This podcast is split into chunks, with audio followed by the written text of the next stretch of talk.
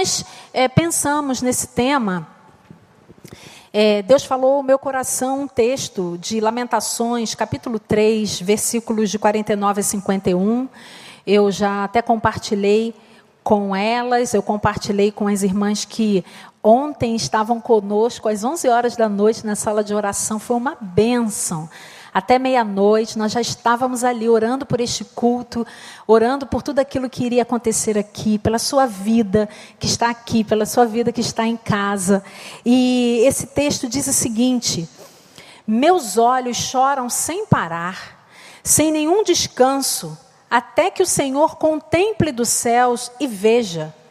O que eu enxergo enche-me a minha alma de tristeza, de pena de todas as mulheres da minha cidade.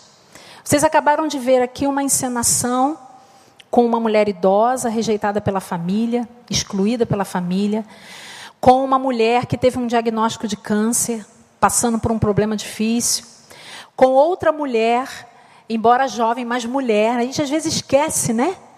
Que mulheres são todas as todas que nascem do sexo feminino, então não importa a idade. Uma mulher jovem passando por um problema sério na dependência química.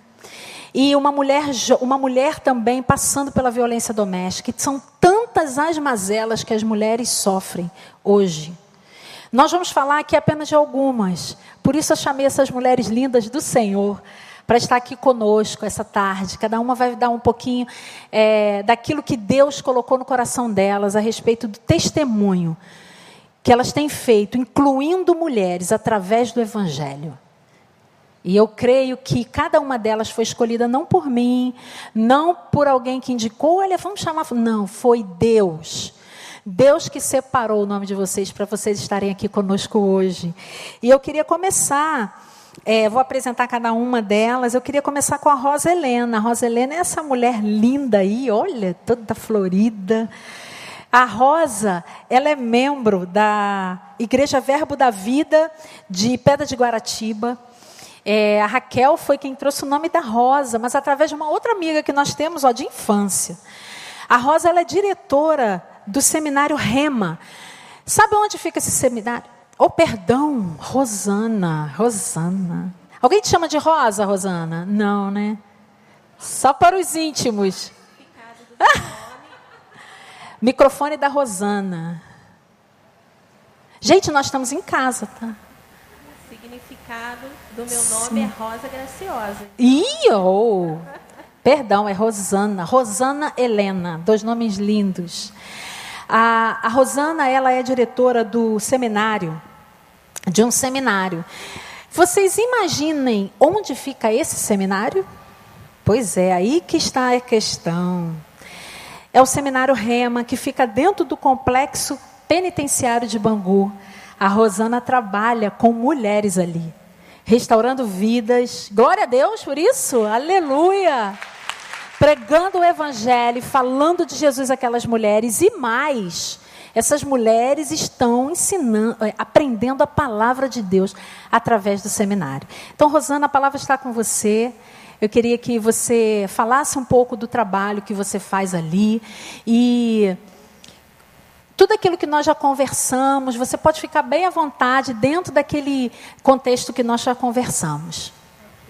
Amém. Obrigada, Viro. Eu quero agradecer, né, a Raquel, que foi o canal, né, que o Senhor conectou para que eu chegasse até aqui. Eu quero agradecer Maura Ruth duas mulheres ungidas, né? E eu sei, como você falou, foi o Senhor que marcou essa tarde, né? Para que estivéssemos aqui. Como você já disse, eu me chamo Rosana, né? É, sou casada, mãe de duas, duas meninas, congrego na Igreja Verbo da Vida, que fica em Pedra de Guaratiba. E lá meu pastor, o pastor Edmilson, né? Estou lá há 12 anos. E no ano de 2018 eu entrei para servir na equipe, né? Som, ok. A equipe é, nasceu, né, para que nós pudéssemos cumprir esse ID do Centro de Treinamento Bíblico Rema Brasil, né, um seminário que já existe aqui há 20 anos, aqui fora. E em 2016 nasceu no coração do nosso apóstolo é, trazer esse seminário para dentro das penitenciárias. Né? É um grande desafio. Hoje, graças a Deus, nós temos 11 unidades já dentro de penitenciárias espalhadas pelo Brasil. E especificamente aqui no Rio nós temos uma no masculino, né, no presídio masculino Lemos de Brito, e temos a no presídio feminino, Nelson Hungria, que final do ano mudou para Santo Expedito, né? E nós iniciamos lá um trabalho bem embrionário, né? É, estávamos, é, estamos ainda construindo uma, uma estrutura. Né? Nós temos lá um espaço que é o espaço onde elas recebem as, as visitas, né? Onde nos foi liberado pela diretora do presídio. Nós alcançamos 25 mulheres, né? Com a palavra e nós queríamos mais, porém, né, por várias questões, espaço e segurança, nós conseguimos uma turma com 25. São duas vezes na semana e mais ou menos umas duas horas, né, onde os professores, toda a equipe é voluntário para servir, né. Inclusive, eu vim com a minha amiga, que é a vice-diretora lá do presídio, e eu quero honrar a vida dessa mulher que tem me acompanhado, né, nesse chamado, porque a gente não faz nada sozinho, né? Como ela, temos uma equipe de pessoas que tem nos auxiliado nesse chamado. E falando especificamente das mulheres lá, né? Antes de iniciarmos o Rema, é, já havia alguns cultos com as mulheres, né? Que nós é, é, começamos, né? Iniciamos.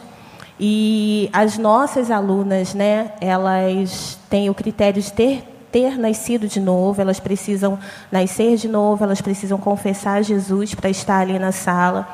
E nós percebemos, amados, que, como diz a palavra, né, eu tenho um versículo no meu coração que está lá em Timóteo, no capítulo 1, é, capítulo 2, versículo 4, que diz que o Senhor deseja que todos os homens sejam salvos e cheguem ao pleno conhecimento da verdade.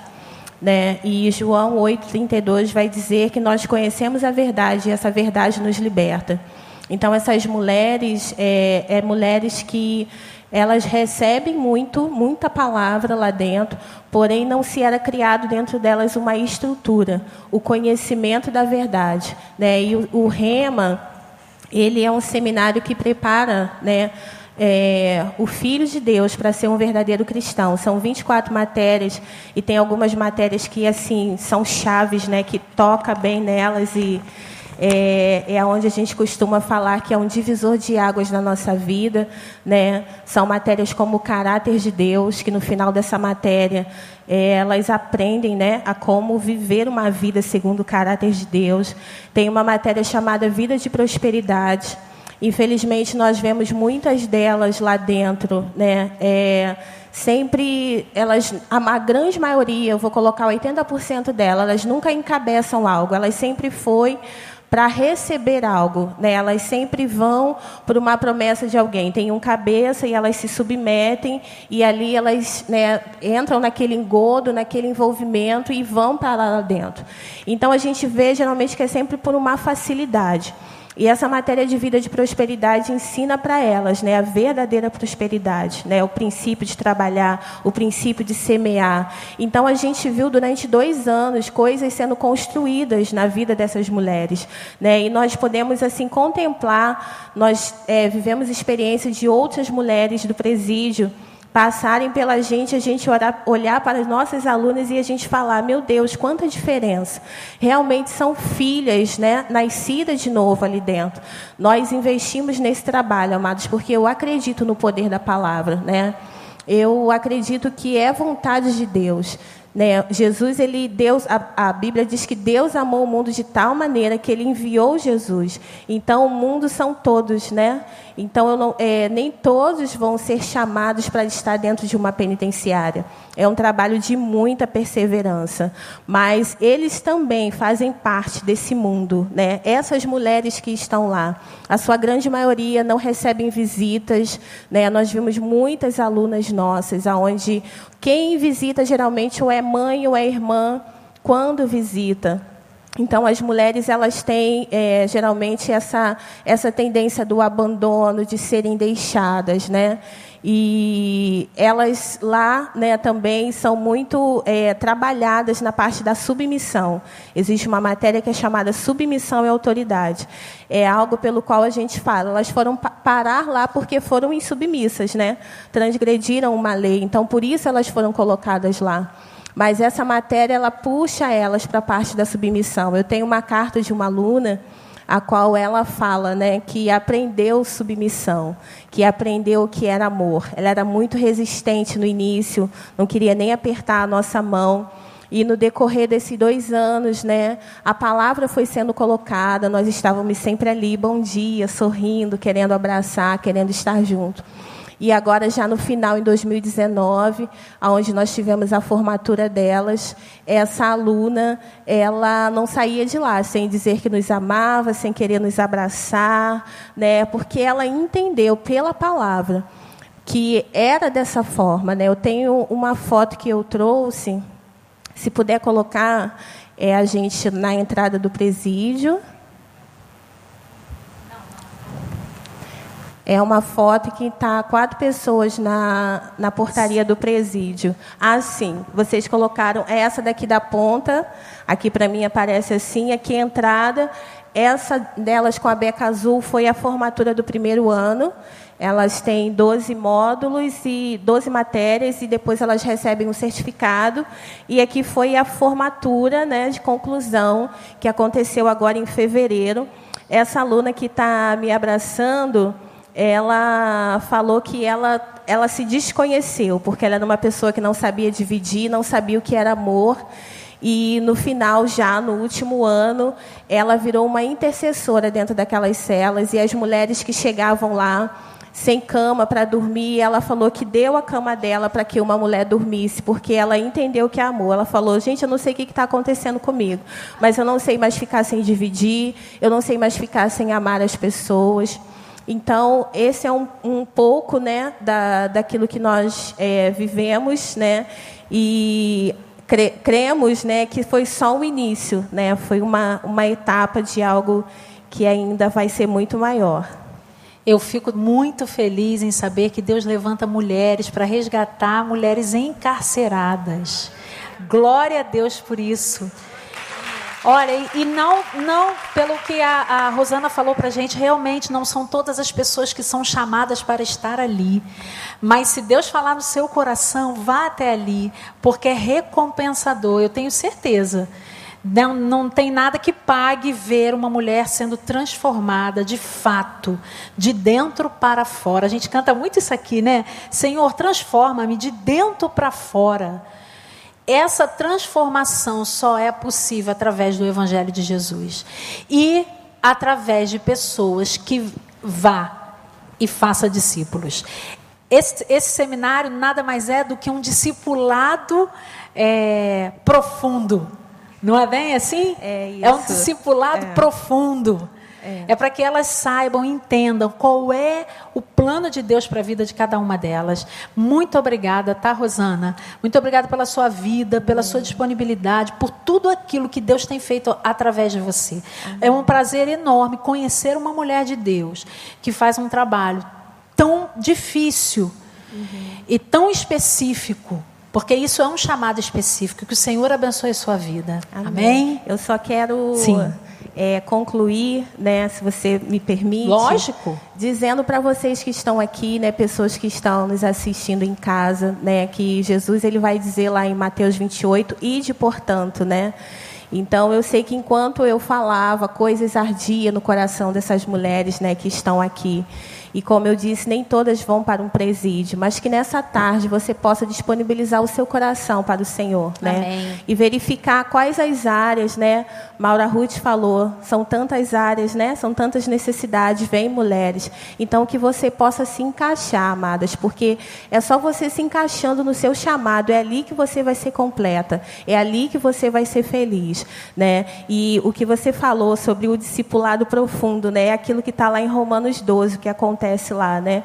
É, é a transformação né? É conhecer, é, é, o conhecimento da verdade, né? E a transformação pelo, a renovação da mente pelo conhecimento. Então é isso que tem acontecido com essas mulheres. Nós já temos uma, como eu falei para você, né? Congregando numa igreja nossa, dando muitos frutos, e nós cremos que essas mulheres vão alcançar mulheres que nós nunca poderíamos tocar, né? Nas regiões dela, nos verdade. locais dela. E é, é isso que nós estamos aqui para fazer, como corpo de Cristo, né? Exaltando o nome do Senhor e alcançando essas vidas. Glória a Deus. Obrigada, Amém. Uma, uma salva de palmas para o Senhor. Agradecendo a Deus pela vida da Rosana, pela equipe que ela tem, né? Seja uma intercessora também desse trabalho, né? É um, é um chamado à intercessão. E eu gostaria de convidar agora para falar um pouquinho para nós a Luciana. Luciana Soares é membro da nossa igreja, gente. A Luciana é uma pérola preciosa. A Luciana veio me procurar ano passado para a gente fazer, enquanto mulheres, um trabalho na Cristolândia Feminina. A Luciana é capelã da Junta de Ação Social da Convenção Batista Carioca. A Luciana é membro da nossa igreja, junto com a sua família, seus dois filhos, seu marido, seus dois filhos. E ela hoje é polícia civil, né, oficial de cartório, mas o, ela vai falar especificamente do trabalho que ela faz na capelania hoje e principalmente no Lar Batista do Ancião. A Luciana tem uma experiência lá, é, a gente ainda vai lá, né? Vamos, vamos montar uma equipe de mulheres para tratar dos, dos velhinhos que estão lá no Lar Batista do Ancião e vamos fazer acontecer ali na vida daqueles, daqueles idosos. Boa tarde, meninas preciosas do Senhor, amadas e incluídas por Jesus. Todas somos importantes, né, diante do nosso Deus. E eu louvo a Deus por estar aqui, Maura. Obrigada pelo convite. Agradeço ao Senhor por nos incluir nos seus planos. Os seus projetos são diversos, né?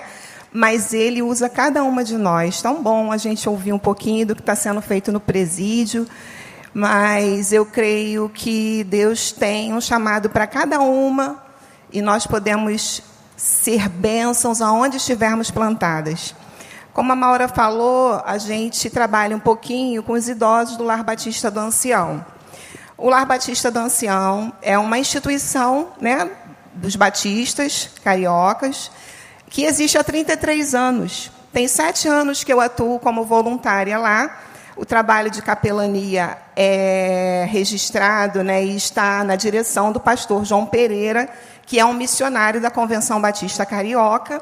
E nós temos atuado, temos tido esse privilégio né, de participar um pouquinho do, da proposta da nossa igreja, né, principalmente para esse ano, de proclamar as boas novas naquele local.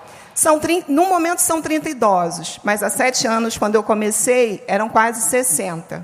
E nós, mulheres, somos a maioria. Temos 20 mulheres lá no momento.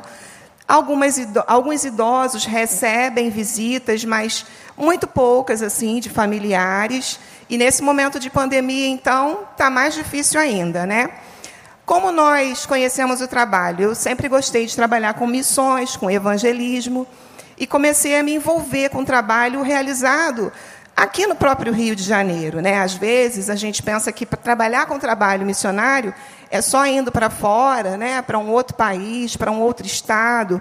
Mas não, Deus tem nos dado a oportunidade de fazermos missões aqui mesmo, aonde estamos, e sermos bênçãos na vida de muitas pessoas. E também de sermos abençoadas. Porque a, a equipe que vai comigo, né, eu já estou fazendo o trabalho há sete anos. Vim de uma outra igreja, mas graças a Deus, Deus me deu irmãos aqui nesta nova igreja, onde estou há quatro anos, que tem me acompanhado. Nosso trabalho lá é feito aos sábados. No momento não estamos podendo fazer, né, por conta da pandemia, mas nós vamos, é, realizamos um momento devocional com eles nós oramos com eles, depois nós sentamos para conversar, para ouvi-los. Né? Nós temos também levado a proposta de cuidados é, estéticos e elas amam, viu? E não importa a idade, elas amam pintar uma unha. Aqui nós estamos vendo essa que está ali, ó, toda feliz porque a gente fez as unhas dela, tá ali junto comigo. que linda. Olha que linda a alegria deles. Isso enche o nosso coração, né? Aqui nós temos o capelão João Pereira, que eu falei, aqui embaixo ao meu lado, eu estou de camisa verde, ele do lado. Lá o grupo né, de idosos, nós pedimos para que eles fossem lá para fora e nós fizemos em ambiente aberto, isso antes da pandemia. E aqui o grupo né, da nossa igreja que tem é, abençoado estando junto conosco. Então, nós levamos também doações, porque o lar necessita de doações de materiais de higiene pessoal, de fraldas geriátricas, de alimentos não perecíveis. E nós levamos isso. No momento, nós levamos até a porta e passamos aos funcionários. E somente oramos né, com os funcionários e viemos embora. Não deu para fazer visitas. Mas é um local de proclamação da palavra, tendo em vista que nem todos conhecem a Jesus como Salvador ainda. Quando, nós estamos lá, nós vamos para fortalecer com a palavra os que já conhecem a Cristo e levar a palavra de salvação àqueles que ainda não conhecem. Então, é, é um trabalho abençoador e que você pode conhecer quando a pandemia acabar vamos juntos, vamos lá, a gente leva um violão, a gente toca louvores. É, Maura, sobre o tema né, de incluídas, é muito interessante como nós vemos as irmãzinhas lá, vivendo o que Salmo 92 nos diz, que na velhice ainda darão frutos e florescerão. Há irmãs, né, essas que conhecem a Cristo, elas nos pedem para louvar. Mesmo num local como aquele, né, onde a gente às vezes tem dificuldade de de compreender aquela realidade, onde nem todos têm realmente visita dos familiares, elas encontram a alegria de louvar o Senhor. E isso nos mostrando que aqueles que têm comunhão com o Senhor Jesus têm motivos para louvá-lo e engrandecê-lo, seja em qualquer circunstância, porque ele verdadeiramente nos inclui. Amém, amém. amém. Glória a Deus. A Luciana também é, é, voluntária no nosso Casacap, nosso Centro de Ação Social. E se você não conhece ainda, ele fica muito pertinho de nós, ali em Vargem Grande. Conheça. Ela trabalha lá junto com o pastor Ricardo Pinudo, com, com o Washington, na distribuição de cestas básicas. Agora, nesse período de pandemia, aumentaram muito graças a Deus, tanto as doações como as entregas das cestas. Então, se você também quer conhecer o trabalho de ação social que a nossa igreja faz no, em, em Vargem Grande, você está convidada, ok? Queria passar agora a palavra para Eliane. Essa é a Eliane Mendes. A Eliane, eu conheci há pouco tempo atrás, nós fizemos uma live juntas lá na, no prédio da União Feminina. Batista do Brasil. E nós conversamos um pouquinho. A Eliane é membro da segunda Igreja Batista do Rio, fica ali no Engenho de Dentro. Uhum. E ela é comissária de polícia há 35 anos, né? 35? Isso. 35. Ela começou bem jovem. Você vê que é uma mulher jovem, ela começou uma menina, né? Enfim, é, ela tem uma experiência muito linda essa mulher, ela atuou 30 anos na DEAN de Duque de Caxias. Você sabe o que é uma DEAN? É uma delegacia de apoio às mulheres. E ela estava ali, aquele tempo todo. Hoje, a, a Eliane ainda trabalha com isso, mas só que em outro local, ela está lotada em outro lugar mas trabalhou muito diretamente com mulheres vítimas de violência doméstica, com medidas protetivas, encaminhamento para casa-abrigo. Hoje ela dirige uma ONG também, que faz um trabalho com famílias, com distribuição de alimento e atendimento social a crianças e às mulheres. Então eu queria passar a palavra para a Eliane, para ela falar um pouquinho desse trabalho de inclusão através do Evangelho a mulheres. Isso, é um prazer imenso estar aqui com vocês e é um presente de Deus a gente poder compartilhar a palavra, compartilhar experiências, viver um tempo de mulheres incluídas. E o Senhor Jesus fez isso por nós. Amém? Eu vim acompanhada da minha amiga Kátia Regina, ela é a presidente da ONG Atos e Atitudes. É um presente de Deus na minha vida também. O Senhor é maravilhoso. Ele me enche de presentes. E eu, eu tenho duas filhas, Ana Beatriz, que é casada, mora no Canadá, já é casada há oito anos. Tem a minha filha mais nova, Caroline, tem 28 anos e mora comigo. E eu sou da Igreja Batista, no Engenho de Dentro, como a Maura falou. E eu cheguei lá aos oito anos de idade. Gente, eu tenho 58 anos, vou fazer é, 59. Uma menina. Vou fazer 59 tá em novembro. Tá linda. Então, não, não come... tá, meninas? Ah. Tá linda. não comecei tão novinha assim na polícia, com 24 anos, então. Eu comecei lá o trabalho. E agora, dia 3 de outubro, completo 35 anos e agradeço a Deus o privilégio. Tenho uma colega aqui comigo, além de irmã em Cristo, uhum. colega também, ela é da Delegacia de Mulheres é, de Campo Grande, né? E eu fiquei 30 anos lotada na Delegacia de Mulheres de Caxias.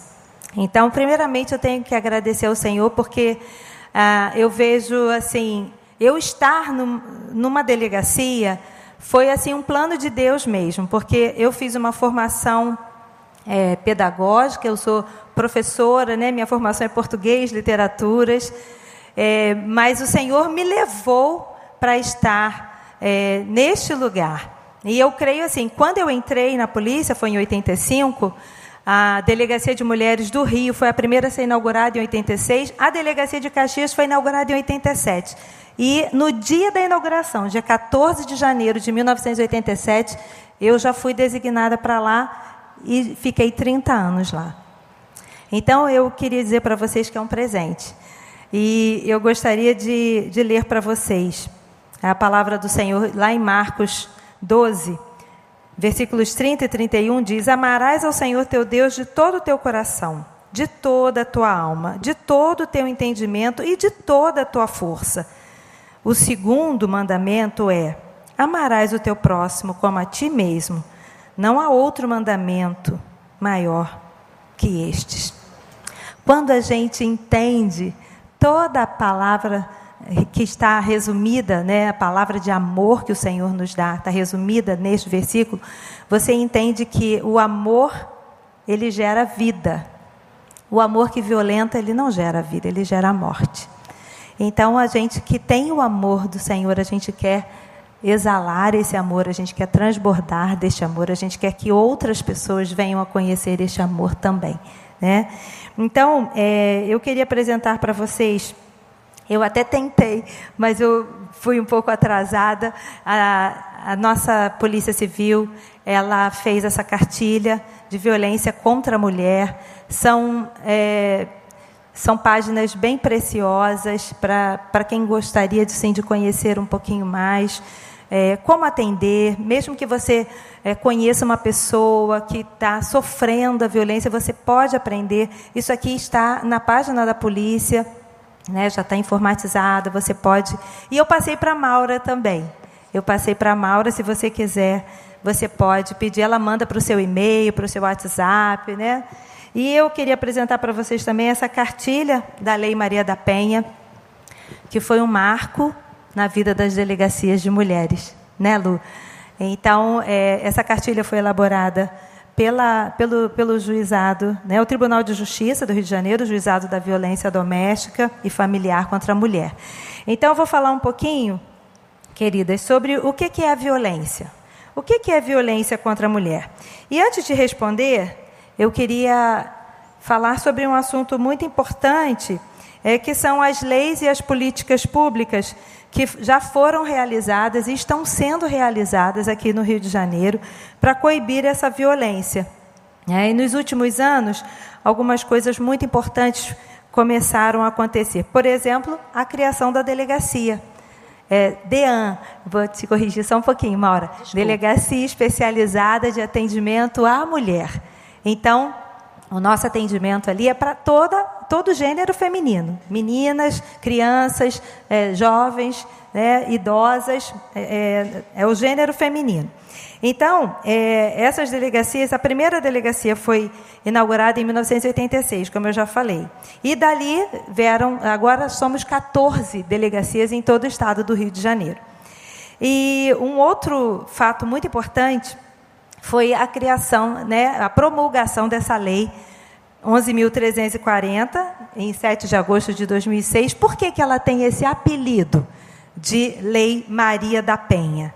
Porque essa mulher, a Maria da Penha, é uma enfermeira e ela sofreu a violência doméstica praticada pelo seu marido. Ela sofreu, só para encurtar um pouquinho a história para vocês, duas tentativas de homicídio. E ela sobreviveu às duas tentativas de homicídio. Lutou para que esse homem pagasse pelos crimes que cometeu. Foram 19 anos lutando para que ele fosse responsabilizado. E ele foi. Ele foi responsabilizado por todos os atos dele. E hoje ela está paraplégica, né, devido a essas tentativas de homicídio, mas ela continua lutando pelo direito das mulheres. Né? E uma coisa muito importante, a Maura já falou, as medidas protetivas é, que vieram junto com a Lei Maria da Penha. É, o juiz ele confere à mulher o afastamento do lar do agressor, né? o agressor é obrigado a se afastar. Tem a medida protetiva de alimentos, essa mulher Muitas vezes ela não tem como suprir as necessidades alimentícias da sua casa. Então o juiz ele determina que sejam é, feitas medidas protetivas e alguém, ou o próprio agressor, alguém da família, vai suprir essa mulher na, nos alimentos. É, principalmente quando os filhos são menores. E também as medidas protetivas de patrimônio, quando essas mulheres sofrem danos ao seu patrimônio e eu vou até explicar mais adiante como que isso pode acontecer. Bom, aconteceram também os, a criação dos, dos, juizados de violência doméstica e familiar, uma rede né, de atendimento, os centros de referência para atendimento à mulher vítima de violência, com psicólogos, assistentes sociais, enfermeiros, casas-abrigo, como a Maura já falou, é, mulheres às vezes em situações é, que não tem condições de ficar mais dentro da sua própria casa com seus filhos, ela é levada para essas casas abrigo. E, e também uma rede hospitalar de atendimento específico para essas mulheres, principalmente as mulheres vítimas de estupro. É, o Hospital Fernando Magalhães, em São Cristóvão, lá a mulher é atendida, ela faz os exames necessários, toma coquetel é, anti-HIV, toma a pílula do dia seguinte, todo o atendimento necessário a essa mulher. Bom, então vamos à definição. O que é violência contra a mulher? Qualquer ato ou conduta baseada no gênero que cause morte, dano ou sofrimento físico, sexual ou psicológico à mulher tanto na esfera pública como na esfera privada. Essa é uma definição da Convenção Interamericana para prevenir, punir e erradicar a violência contra a mulher. É, a, como eu já mostrei para vocês, é, a nossa Polícia Civil elaborou essa, essa cartilha. Foi a delegada Marta Rocha, no tempo em que ela estava como diretora da divisão de Polícia de Atendimento à Mulher, que ela começou, elaborou essa, essa cartilha junto com outros policiais. E aqui, nessa, nessa cartilha, a gente vê vários tipos de violência que são é, enumerados ali. Quando a gente fala de violência, a gente pensa só em tapas, agressões, nessas coisas. Mas a gente não pode esquecer que, além dessa violência física e sexual, tem a violência psicológica, a violência moral e a violência patrimonial também. Então, é, antes de começar a falar sobre a violência física propriamente dita, queria dizer a vocês que lá na Delegacia de Mulheres, é, nós começamos a fazer um trabalho é, de culto. É, nós adorávamos o nome do nosso Deus, líamos a palavra, e nós ali, os funcionários, porque nós não temos, é, não temos presídio, não temos carceragem, né? As mulheres ali só são atendidas e encaminhadas, e os homens, quando são presos, são levados para os presídios. Mas ali, nós, os funcionários, é, buscávamos a presença do Senhor para que Ele nos desse sabedoria, nos desse estratégias, para que a mulher que entrasse ali, além de receber o auxílio da lei, ela recebesse a maior liberdade, que é a sua alma ser liberta por Jesus. Eu e Kátia ficamos durante um bom tempo fazendo os cultos ali na delegacia de mulheres. Depois começamos a fazer na chefia de polícia civil um grupo de evangélicos. Fizemos durante muito tempo, rogando ao Senhor para que nos desse estratégias e que nós fôssemos é, instrumento do Senhor num, num mundo tão difícil que é o um mundo é, de violência. A, nós, policiais, atuamos num, num momento muito difícil da vida da pessoa. Né? E se nós não temos uma direção do Senhor, fica difícil até para que a gente mantenha a nossa sanidade mental, né, espiritual. A gente tem que estar firme né, na palavra. Então, a violência física, primeiro é a ameaça primeira fase, né, uma ameaça velada, pequenos incidentes, uma agressão verbal, xingamento, crises de ciúme excessivos, destruindo objetos dentro do lar, intimidando, você não pode isso, você não pode aquilo. Então essa é a primeira fase da violência doméstica, violência física. Depois vem a segunda fase, que é a explosão de violência. Aí vem chutes, pontapés, mordidas, puxões de cabelo, socos e, nos casos mais graves, até o uso de armas, armas brancas, né, facas, facões e o uso de armas de fogo. É, a terceira fase dessa violência é a fase que engana as mulheres. Olha quantas vezes nós recebíamos mulheres lá nessa segunda fase completamente arrasadas, destruídas, né? não só fisicamente, mas também emocionalmente. E nós fazíamos o registro, dávamos todo o encaminhamento. Aí a mulher chegava em casa, o que, que o marido fazia? Ou o companheiro pedia perdão, ah, e a terceira fase, a fase da lua de mel. Eu não vou mais fazer isso, você me perdoa. E aí a, tenta agradar, dando presentes, flores, pede perdão, demonstra arrependimento e muita paixão. E algumas mulheres retornam para o relacionamento e, infelizmente, novamente, tudo acontece. Vem a primeira fase, vem a segunda fase e a mulher fica nesse ciclo de violência. Como é difícil romper. Elas têm que vencer. Primeiro, a vergonha. A vergonha de estar ali na frente daqueles policiais. Em algumas delegacias, é, nós não temos só policiais mulheres, né? Nós temos policiais homens também. Então, a vergonha de chegar ali, contar o que está acontecendo ela tem que se despir daquela situação toda de vergonha da família, vergonha dos vizinhos, vergonha de, de si mesma, para chegar até ali e falar o que está acontecendo.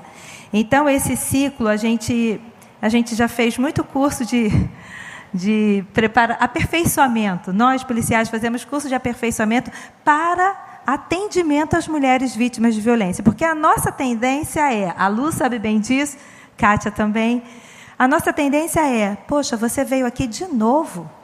Você está passando por esse problema outra vez? Você não percebeu que a coisa vai continuar? Mas a gente não pode fazer isso. Por isso a gente faz o curso de aperfeiçoamento. A gente tem que atender aquela mulher, ela vai chegar quebrada de novo, emocionalmente destruída, machucada, ela vai fazer o exame de corpo de delito e ela vai. E até ela conseguir vencer esse ciclo de violência e conseguir se libertar totalmente. E nesse meio estamos nós, intercedendo pela vida dela. Tentam elas tentam se iludir, né? Muitas vezes elas dependem emocionalmente, também financeiramente desse companheiro, desse marido. É, muitas dizem: eu sou cristã. Quantas mulheres, né, Kátia, né, Lu?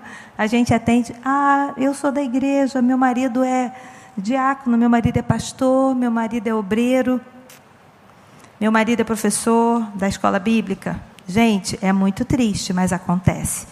Então a gente tem que estar muito alerta, sabe? Nós estamos aqui hoje, eu, Rosana, Lu, Roberta, a gente está aqui para falar para você que nós temos um recado do Senhor para você. Você não precisa sofrer. O Senhor, Ele te libertou. Para isso que Ele veio, para nos libertar. Então, você peça ao Senhor a direção. Você precisa vencer ciclos de violência. Se você conhece alguém que está sofrendo, vença esse seu, essa sua timidez e vá falar para essa pessoa que ela precisa vencer também, né? E nós da Delegacia de Mulheres, é, quando eu, eu, eu, trabalho já com a doutora Márcia, hoje nós não estamos mais na Delegacia de Mulheres, mas eu trabalhei com ela desde 2009 na Divisão de Polícia de Atendimento à Mulher. E ficamos até 2018 lá, foram nove anos. E lá nós fizemos muitas operações, operações policiais. Né? Então, Tem uma até que eu trouxe aqui para mostrar para vocês, foi o que sobrou, assim, tão pouquinho, né? Que sobra. Aqui. Em, é, em briga de marido e mulher, a Polícia Civil mete a colher. Nós distribuímos isso aqui para as mulheres nas ruas, na, no trem, no metrô. Por quê? O ditado é: em briga de marido e mulher, ninguém mete a colher. Mas a Polícia Civil mete a colher. Né? Porque nós não podemos ver as mulheres sofrendo, sofrendo violência e ficarmos calados. Fizemos outras operações e nessas operações também nós prendíamos e prendemos os agressores. A gente já que estão com mandados de prisão expedidos, nós vamos até lá e prendemos eles. E a, fizemos uma outra também entre quatro paredes, porque o ditado é entre quatro paredes ninguém se mete, né? Pode acontecer o que for, mas não é assim não. Entre quatro paredes, a gente também vai lá e a gente também resolve o problema. E teve Eliane, uma... fala. É, é assim interessante quando você fala. Esse assunto é um assunto que chama muita atenção da gente, porque a igreja ela é taxada de que ela é omissa nessa questão da violência contra a mulher. E quando nós somos perguntados dentro dos gabinetes a respeito disso, a nossa resposta enquanto liderança, é, servos de Deus que estamos aqui liderando, o, liderando o rebanho do Senhor, é a seguinte: o perdão é cristão, mas a violência doméstica é caso de polícia. Então, nós precisamos sim é, dizer a essas mulheres que têm sofrido que elas precisam denunciar os agressores. Isso é muito comum. Ela falou a respeito das questões das mulheres que são que chegam até as delegacia e que é, dizem, na verdade, que são cristãs, que tem a família cristã, o agressor é cristão. Isso não quer dizer nada. Isso precisa parar. É isso que nós, enquanto líderes, principalmente aqui na Igreja do Recreio, é, dizemos às mulheres que chegam nesse nível né, de agressão física. Mas o perdão é algo cristão mas a agressão precisa parar. Eu quero te agradecer, Eliane. A gente tem assim muita coisa para falar, né? Nós temos muita coisa para falar. Nós temos alguns assuntos aqui que a gente nem vai conseguir abordar, que eu vou falar um pouquinho mais para frente.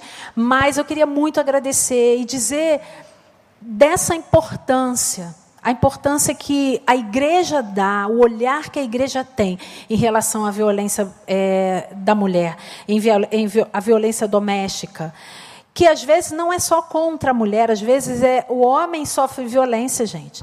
As crianças sofrem violência pelos pais. Então, nós estamos atentos enquanto igreja. Muito obrigada, tá, Eliane? Eu só Deus vou abençoe. deixar, amém. Vou deixar os canais, é 180, Sim. é um telefone que você pode ligar e é, ali você vai receber orientações, mesmo que seja para ajudar alguém. Tá?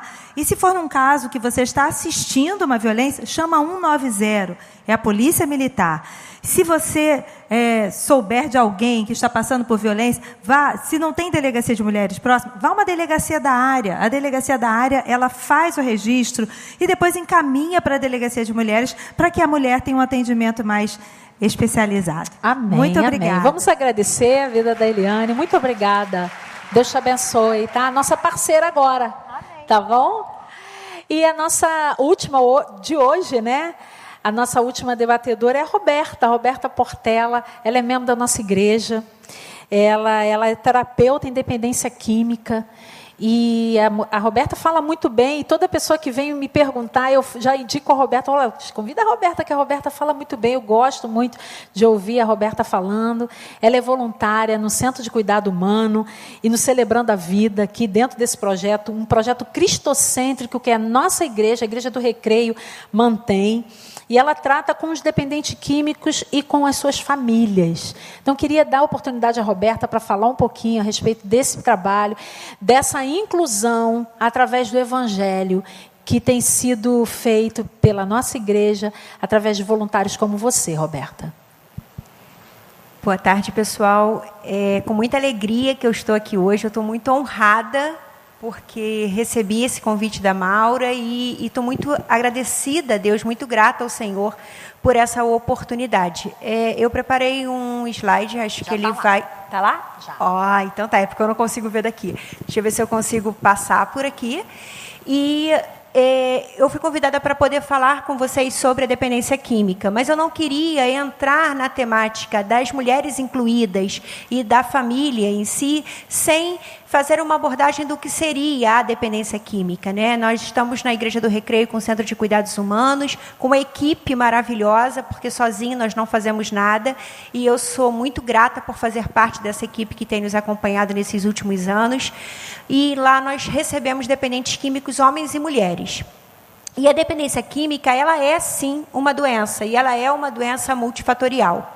Ela é uma doença multifatorial e ela também ela se propaga de uma forma muito rápida. Ela costuma ser uma doença silenciosa porque a maioria das pessoas elas é, só percebem que a doença chegou quando já está num estágio muito grave. Acontece muito das pessoas é, experimentarem algum tipo de substância, algum medicamento, por exemplo, e até mesmo o consumo do álcool e trazer uma certa licitude a esse consumo. Só que com o acréscimo cada vez maior de dose, isso vai gerando a dependência. E aí, nesse mesmo slide, tem aqui o tripé físico, emocional e espiritual, porque todo ser humano precisa estar ele alinhado dentro desse tripé, mas o dependente químico em especial não pode se fragilizar para que ele consiga viver o só por hoje e sobriedade. E aí, por último, eu trouxe o termo adicção, que é o termo técnico da palavra, que demonstra uma sensação de escravidão. Então, o adicto é aquele que se torna escravo do prazer. E esse prazer pode ser gerado através das compras, pode ser gerado através dos jogos, pode ser gerado através do trabalho, pode ser gerado através de medicamentos ou de substâncias químicas que nós chamamos aqui com uma linguagem mais fácil de drogas. E aí, passando consegui, eu trouxe as mulheres incluídas ali. Né? Eu consegui uma foto com várias mulheres juntas que representam as famílias desses dependentes químicos. Nós observamos que muitas mulheres que têm um dependente químico em casa se unem, seja mãe, filhas, irmãs, esposas, para poder lutar pela vida desse dependente químico. E aí elas lutam para que essa escravidão se rompa, para que eles se libertem da dependência e que eles deixem de ser escravos de algo. É, consegui? Foi. E aí, dentro dessa visão, eu também trago alguns alertas. Quais são esses alertas? O primeiro alerta, o coração que nós temos na tela, mostra que a cada um dependente químico, nós temos nove pessoas ao entorno sendo atingidas pela doença. A doença ela é tão grave que ela atinge em torno de nove pessoas ligadas ao dependente químico. Elas vão se fragilizar emocionalmente em virtude de ter um dependente em casa. Da mesma forma, eu trouxe uma demonstração de uma marionete e aqui tem uma mulher sendo manipulada pela mão de um homem. O familiar de um dependente químico, a mulher de um dependente químico ou a mãe de um dependente químico, geralmente, se ela não vigiar, ela desenvolve uma dependência emocional muito grande. E através dessa dependência emocional, ele manuseia como marionete para alcançar o direito de uso. Ele se vitimiza, ele responsabiliza ela pelo uso, ele cria situações para justificar o seu uso e ele não assume efetivamente a sua doença enquanto a fase está na negação. Cada situação que acontece em casa é motivo para que ele venha a justificar mais uma utilização. E aqui eu tenho as facilitadoras, que são as mulheres que se colocam facilitando o uso para não se aborrecer. Então, o filho pede dinheiro, se não der, ele vai quebrar alguma coisa em casa, é melhor dar. É o marido, vai arrumar uma briga, se não beber o álcool que ele está querendo ou não usar a substância, ele, ela cede e permite, às vezes, até que se use dentro de casa. E é importante que a gente frise que não é não. E a mulher precisa aprender a se posicionar. E aí, como alerta, eu ainda trouxe essa imagem de uma mulher com uma garrafa de vinho. Por quê? Hoje, o álcool é crescente na sociedade e as mulheres estão consumindo cada vez mais álcool. Eu trouxe a imagem do vinho exatamente para que eu fale para uma população evangélica que nos assiste pela internet ou que nos assiste aqui hoje, porque o vinho está descrito na Bíblia, mas o vinho é sim uma substância lícita que altera o humor. E muitas pessoas têm consumido muito mais álcool, não só nesse período de pandemia, mas a imagem mostra que nos últimos cinco anos o consumo de álcool por mulheres aumentou 82%. E o estrago que o álcool faz no organismo da mulher é duas vezes maior do que no organismo do homem e mais rápido que da mulher, do que do homem, perdão. Então, se você pega um homem que em 30 anos de uso de álcool vai desenvolver uma cirrose hepática, na mulher isso acontece muito antes. De cada vez mais cedo, mulheres estão desenvolvendo problemas com alcoolismo. Era para cá. E aí é, eu trouxe uma outra imagem. Foi? Não, passou demais. Espera aí. Aqui eu trouxe uma outra imagem que mostra não só o vinho, mas o teor alcoólico de diversas substâncias. Todas elas são lícitas e muitas pessoas consomem e não tem nenhum problema. Mas quem tem a doença da adicção não deve consumir. Afinal, a palavra de Deus nos ensina: orai e vigiai. Então, vigiar é preciso. Se você consome porque você quer ter um relaxamento com o uso do álcool e que cada vez a sua proporção de consumo de álcool aumenta mais, fique vigilante. Afinal, o próprio texto ali em 1 Coríntios diz que 6,12 diz para gente que nem tudo que é lícito nos convém e que a gente não pode ser dominado e nos tornarmos escravos daquilo que consumimos. Foi? É necessário encontrar um equilíbrio. Tudo na vida vem através desse equilíbrio. E quando a gente acha um equilíbrio na vida, a gente consegue ter uma vida mais leve. Seja um equilíbrio emocional, seja um equilíbrio nas coisas que nos dão prazer. E aí, consegui. Trouxe dois versículos bíblicos que mostra em Tito 1:7 que a gente não deve se apegar ao vinho, voltando à referência do vinho que está na Bíblia. É, apesar dele ser mencionado até mesmo na ceia do Senhor, não é por isso que você tem que se apegar e consumir cada vez doses maiores de vinho a ponto de lhe causar dependência. E o 2 Pedro 2,19, que é um versículo que eu gosto muito, que ele diz que o homem é escravo daquilo que o domina. Então, tudo que escraviza o homem é tudo que domina o homem o escraviza.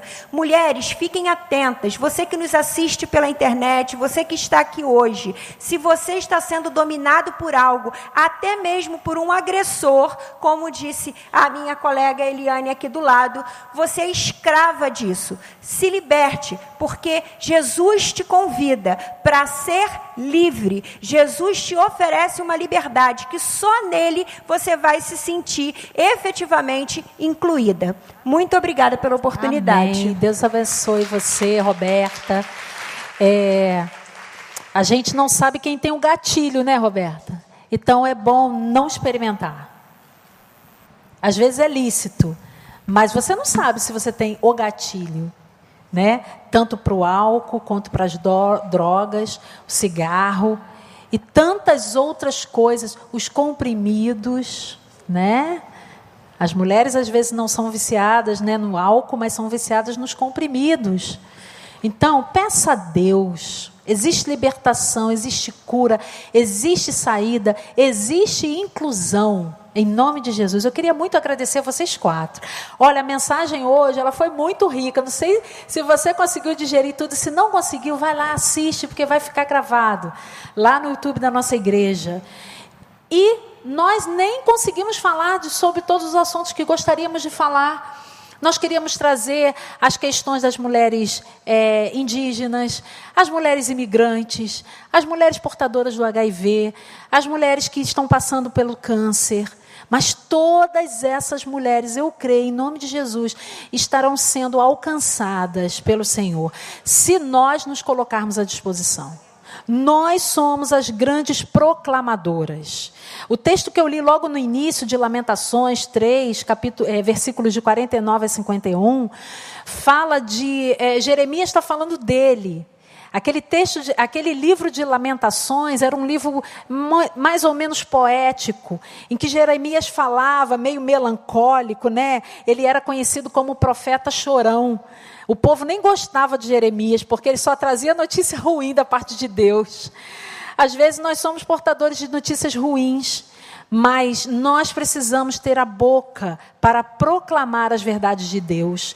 Quando Jeremias começou a perceber que tudo aquilo que ele estava sofrendo, ou que tudo aquilo que o povo estava sofrendo, não era algo é, que, o, que o Deus estava fazendo com eles, pelo contrário, era algo que o pecado estava trazendo, porque tudo isso aqui que nós falamos, né, a questão das encarceradas, a questão da violência doméstica, a questão dos idosos abandonados, a questão da dependência química, isso tudo é fruto do pecado.